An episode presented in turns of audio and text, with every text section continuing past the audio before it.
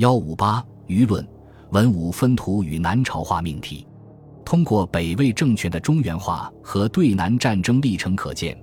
北方民族统治者必须借助汉地的统治手段与文化传统，方能实现中国的全面统一。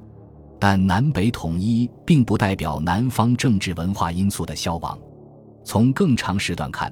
南朝的氏族政治文化在唐代逐渐兴盛。造成了文官与武官之间的壁垒，并对之后的中国历史造成深远影响。自魏晋开始，士族社会带来了精致书面文化的繁荣，骈体文和格律诗便是这一时期的产物。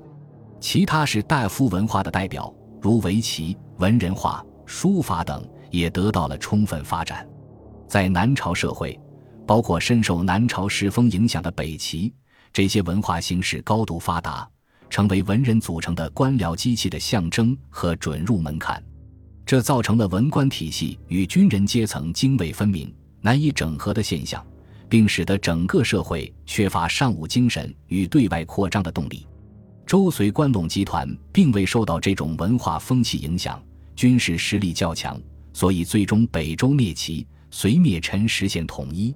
从唐初到玄宗朝，随着关陇集团的解体。源自南朝和北齐的文化风尚，又完全占领了唐的官僚机器。陈寅恪、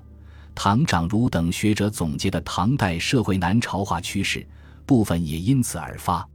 这又造成了文臣和武将的职业隔膜，以及文人和武人身份的对立。安史之乱便是这种对立的爆发。此后的唐代官僚机器也一直无力驾驭武人阶层。从而导致藩镇长期割据和五代十国军人称帝。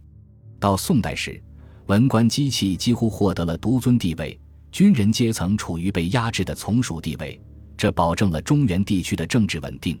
但也使得政权缺乏对外扩张性，长期积弱。自唐以来，官僚机器的文人化、文学化，除了导致中原政权缺乏扩张性。也使得中原朝廷与北方游牧族的隔阂加深，因为北方游牧族人比中原武人的文化程度更低，中原文人出身的宰相等高官显然和游牧族首领缺乏相互欣赏。唐代突厥、回纥在一定程度上建立了集权政治，但其国家机器的发育程度一直不高，部分原因可能在于同时期的唐政权已经过度文人化。北方民族难以效仿，这可能也是唐代突厥、回纥等北族对入主汉地缺乏兴趣的原因之一。所以，十六国、北朝那种大规模的民族融合再也没有重现。当然，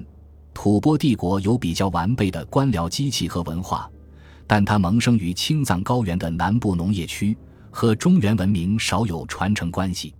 简言之，唐以来官僚机器的文官化。文学化导致了政权的内敛，以及汉文化与游牧族隔阂的加深，而这种趋势在两晋和南朝已经出现了。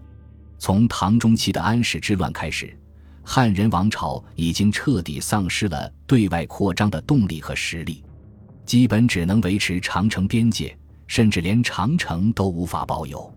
能够统治长城内外的，都是北方民族建立的政权，如元、清。从这个脉络看，南北朝社会与政治的关键问题、国家机器内部的文武问题、民族关系上的南北问题，跨越唐、五代至宋、辽、金乃至明清时期一直存在，成为前现代中国政治社会最重大的问题。